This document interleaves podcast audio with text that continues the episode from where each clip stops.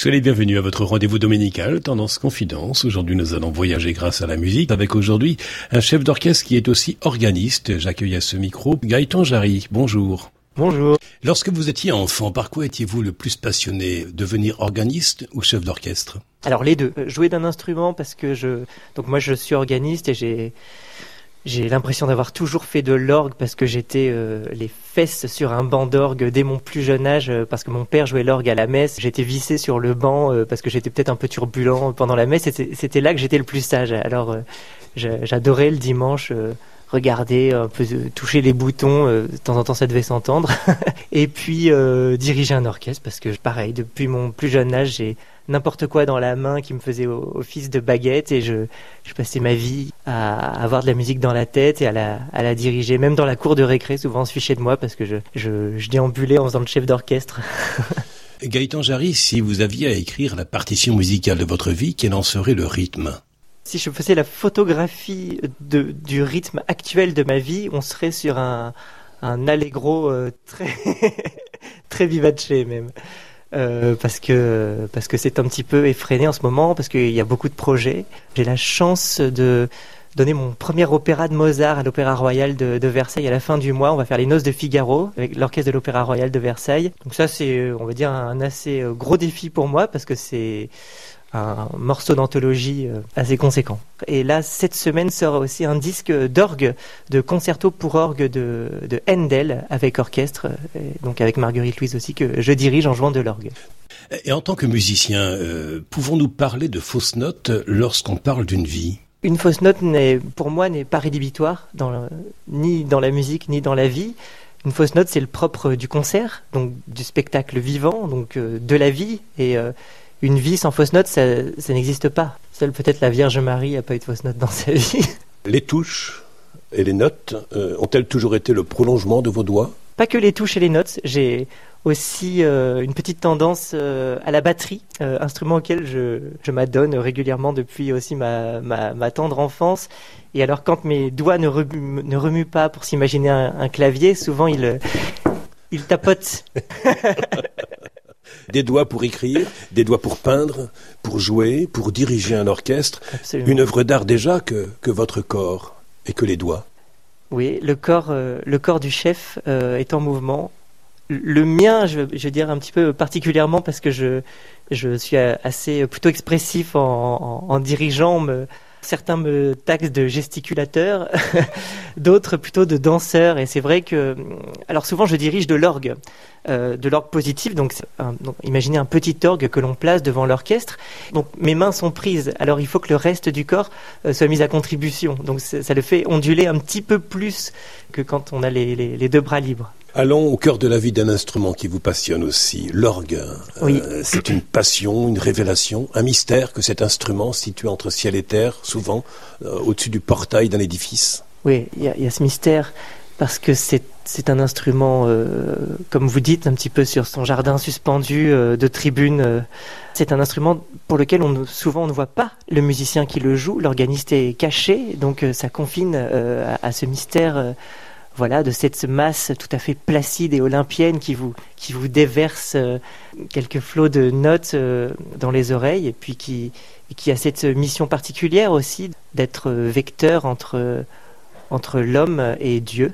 Avec ces angelots qui sont sur les, sur les buffets d'orgue. Absolument. L'orgue, traditionnellement, euh, dans la, dans la tradition française en tout cas, prend la place des anges. C'est pourquoi il et il répond notamment toujours euh, au Gloria. Et c'est d'ailleurs pourquoi aussi dans la tradition de l'orgue français, euh, on n'a pas d'orgue euh, au credo, parce que le credo c'est les hommes et le Gloria plutôt plutôt les anges. Et alors du coup, l'orgue se taisait au credo dans la musique baroque française.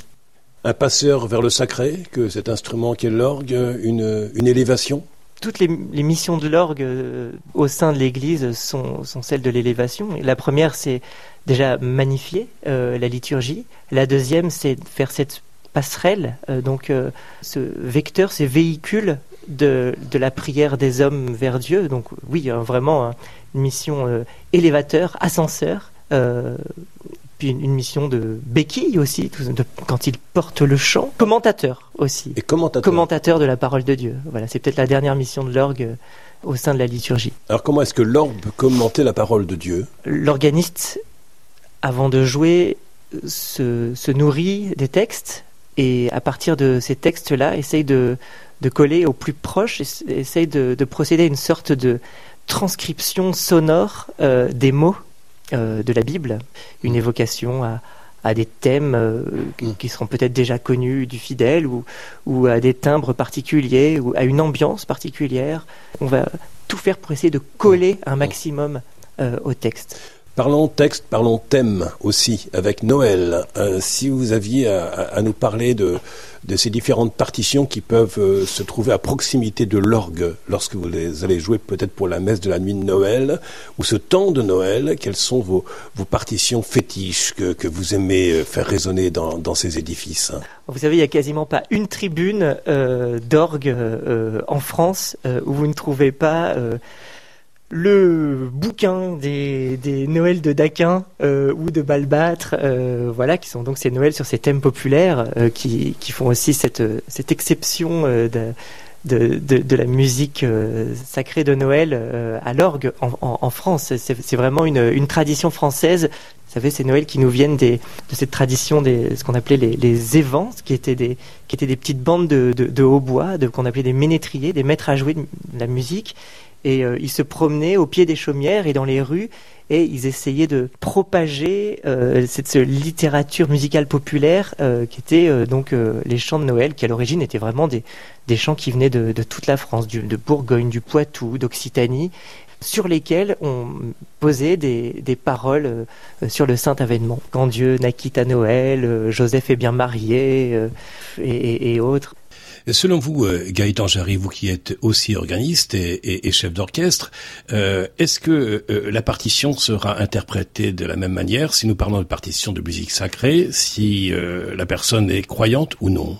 Moi, j'ai déjà fait l'expérience d'entendre des organistes, notamment, pour, je parle pour, dans mon domaine, qui n'avaient que faire de leur rôle et qui étaient très très forts, qui vraiment jouaient très très bien, mais qui étaient totalement euh, déconnectés euh, avec leur mission euh, spirituelle.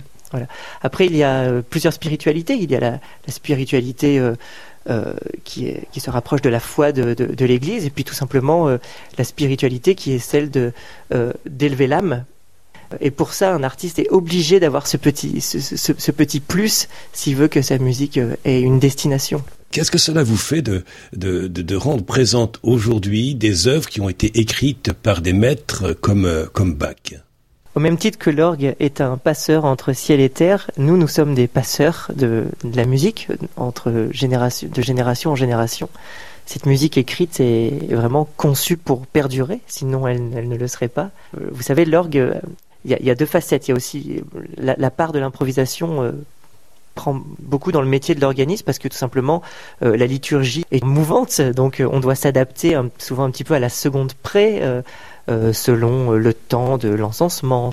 Donc on doit s'adapter un petit peu à la seconde. Pour ça, c'est plus facile d'improviser que de jouer de la musique écrite.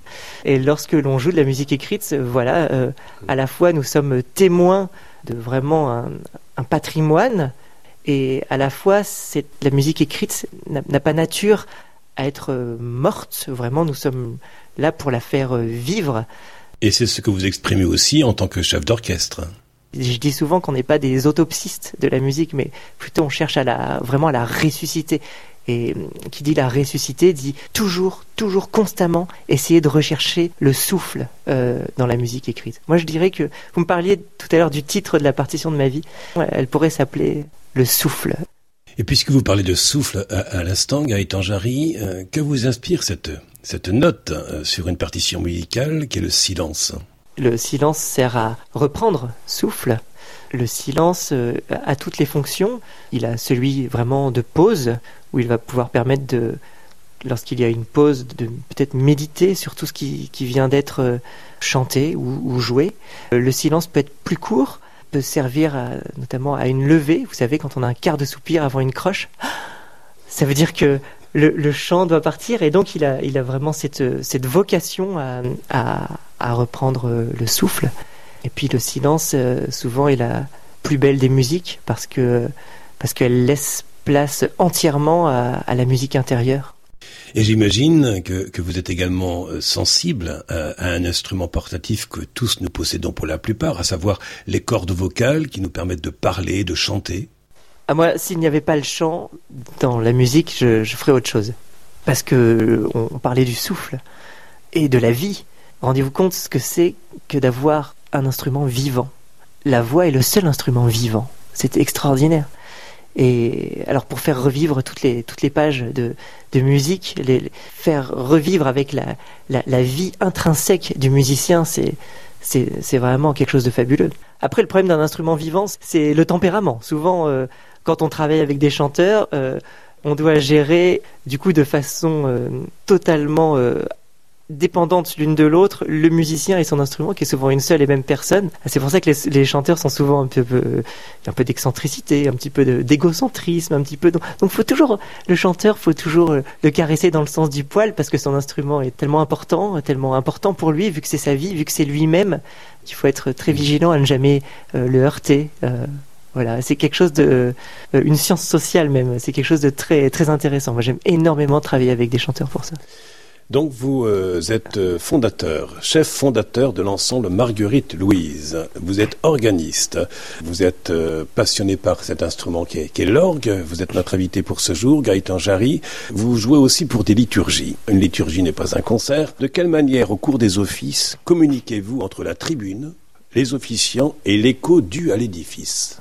Notre métier d'organiste professionnel, c'est aussi de communiquer avec une liturgie qui est euh, menée euh, souvent par des mains euh, d'amateurs.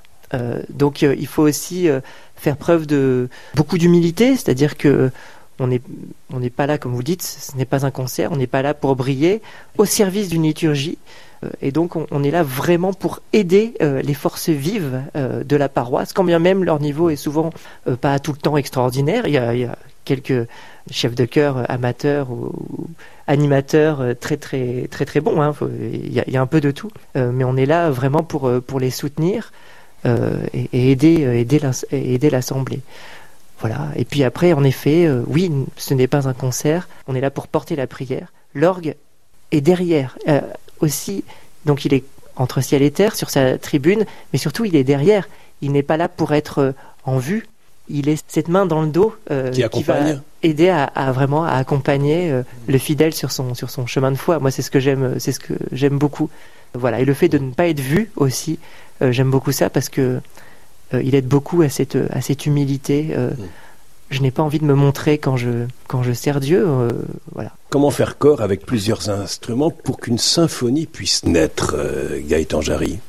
L'orgue a cette particularité, à la différence du n'importe quel autre instrument, de ne pas être basé sur une stéréotypie. Chaque orgue est différent, chaque orgue va avoir un nombre de claviers différent, un nombre de jeux différents, des timbres de jeux différents, des noms de jeux différents.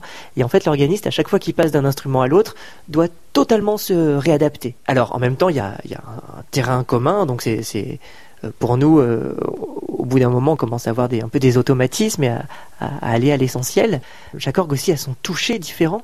Il y a des orgues avec un toucher vraiment extrêmement rebondissant.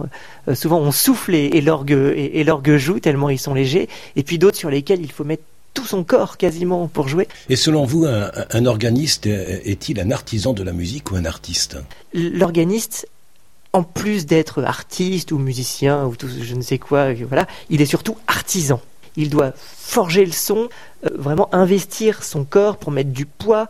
Euh, quand on accouple tous les claviers, il est extrêmement dur à jouer. Les jeux pour les tirer, euh, il y en a qui sont hauts. Alors vous savez, on, voilà, des tirants de registre souvent très, très très loin. Donc pour faire corps avec cet instrument, faut déjà faut déjà avoir l'habitude de l'instrument. C'est vrai que ça aide. Donc choisir ses registrations avec finesse pour rendre le mieux justice possible à la, à la musique que l'on va défendre. Et une musique que vous allez défendre en harmonie euh, avec un autre métier dont vous avez aussi besoin comme organiste, euh, les facteurs d'orgue. Sans les facteurs d'orgue, il n'y aurait pas d'organiste parce que ils les bâtissent, voilà. Et c'est un métier extraordinairement complexe. Euh, vraiment, la machine orgue est d'une immense complexité. Un orgue a des milliers de tuyaux, mais il n'y a pas que les tuyaux. Il y a des, des, pièces de toute taille euh, vraiment par milliers, des boulons, des vergettes, des, une soufflerie, un sommier, des faux sommiers, des registres.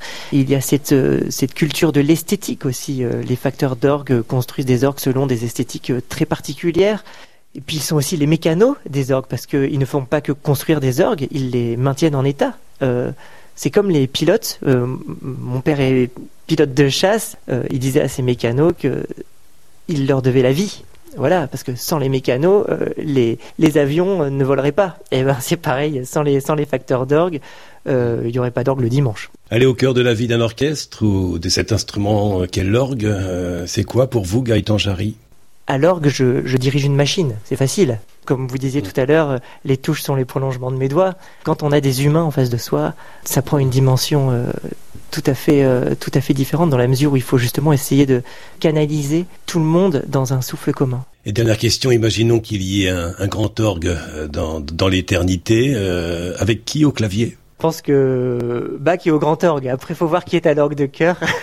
Moi, je veux bien être à l'orgue de cœur, juste pour avoir la chance de dialoguer avec lui. Merci Gaëtan Jarry pour ce temps accordé à Tendance Ouest. Merci à vous.